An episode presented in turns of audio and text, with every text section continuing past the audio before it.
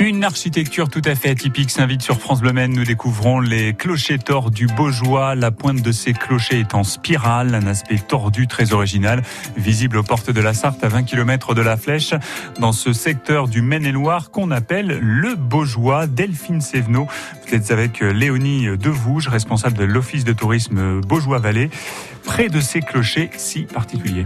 Les clochers tors sont caractéristiques du Beaujois. Certains ont été voulus par l'homme et ont été travaillés minutieusement par des charpentiers. D'autres sont déformés par le travail du bois. Pour les clochers tors, personne n'a donc vraiment raison. Pour cette dernière visite des clochers tors du Beaujois cette semaine, nous sommes avec Léonie à Jersey, donc Jersey Village, c'est pareil, qui est à 10 km de Beaugé, donc tout proche euh, de chez nous.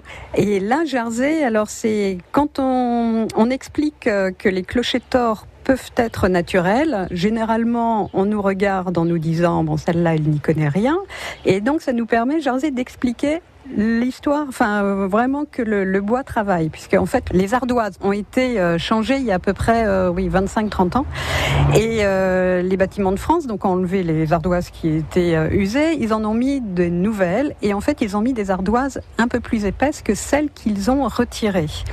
Et le poids de, ces nouvelles ardoises, donc qui étaient différentes de celles qu'ils avaient enlevées, a pesé donc sur la charpente et a fait, et a fait en fait vriller euh, cette charpente.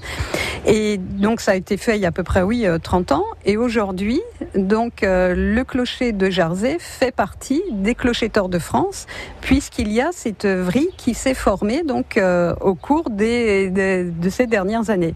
Donc vous voyez que le, les clochers tors peuvent être aussi naturels et non euh, volontaires, donc par le travail de, de l'homme. Les deux possibilités sont, euh, sont, sont, là. Voilà. Oui. Et c'était pas du tout une volonté de départ, et finalement, ce clocher s'est transformé en, en clocher tort. Clocher tort. Voilà, il a intégré euh, les clochers du Beaujois il y a un peu de temps.